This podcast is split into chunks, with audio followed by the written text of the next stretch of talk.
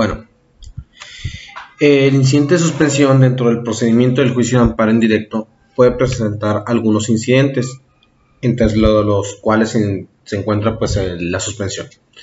Es una institución de seguridad en el juicio de amparo que tiene como primer objetivo evitar que se causen daños y perjuicios que sean de difícil reparación a las personas que fueron agraviados.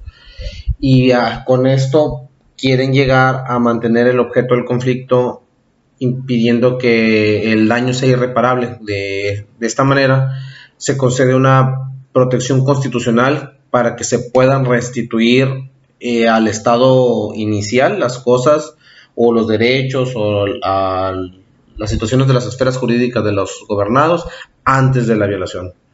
Entonces, por lo tanto, se pueden deducir cuatro cosas. La suspensión tiene como por objeto eh, paralizar los efectos del acto reclamado, manteniendo las cosas al estado que guardan en el momento de que se decretan. O sea, como estaba la situación el momento de decretarse la suspensión, así tienen que quedar. El juzgador debe ser muy preciso en el acto o en los actos que haya que suspender para evitar cualquier tipo de confusiones ah, del quejoso, de las autoridades o entre ellos. Eh, al resolverse sobre la suspensión, no procede a estudiar cuestiones relativas del, a fondo del amparo, sino más bien a la suspensión de la situación. La jurisprudencia de la Suprema Corte de Justicia de la Nación acepta que la suspensión también procede contra una ley, en la aplicación de una ley más bien, o sea, algo que dañe la esfera jurídica de alguna persona.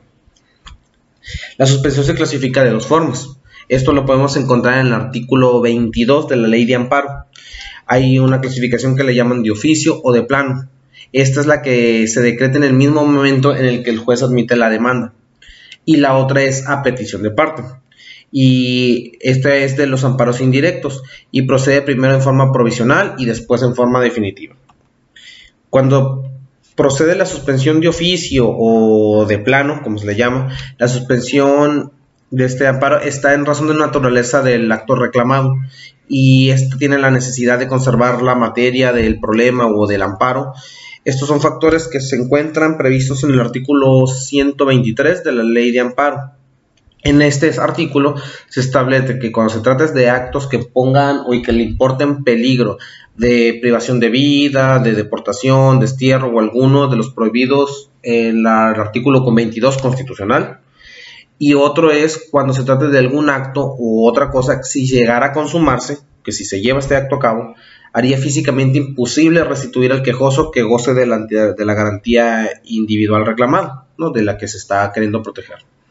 La suspensión que se refiere en este artículo se decreta de plano en, en, el mismo auto en el que el juez admite la demanda, así que se comunica sin demora a la autoridad responsable para su inmediato cumplimiento y que se detenga la situación.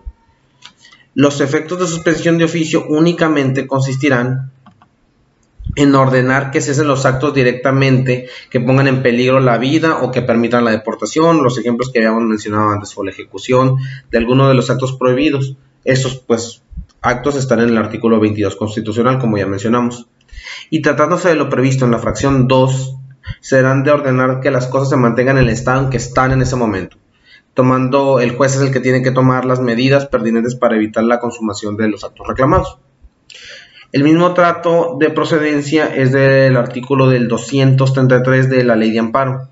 Cuando los actos reclamados tengan o puedan tener una consecuencia de privación total o parcial, temporal o definitiva de los bienes agrarios del núcleo de una población, del quejoso o de una sustracción de régimen jurídico ejidal.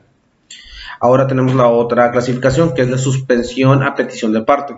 La clasificación es de la siguiente manera. Hay una provisional y una definitiva. La provisional, pues es la que surte efecto mientras se resuelve la definitiva. ¿no? En lo que llegamos a la suspensión completa de esto, vamos a suspender el acto para ver sobre la situación de cómo está. Esto pasa una vez celebrada la audiencia incidental. Eh, cabe señalar que contra el auto que concede o niega la suspensión provisional, sí se hay otro recurso que se puede que es procedente del recurso de queja. El recurso también hay un recurso que procede también con la suspensión definitiva, que esa termina el acto completamente.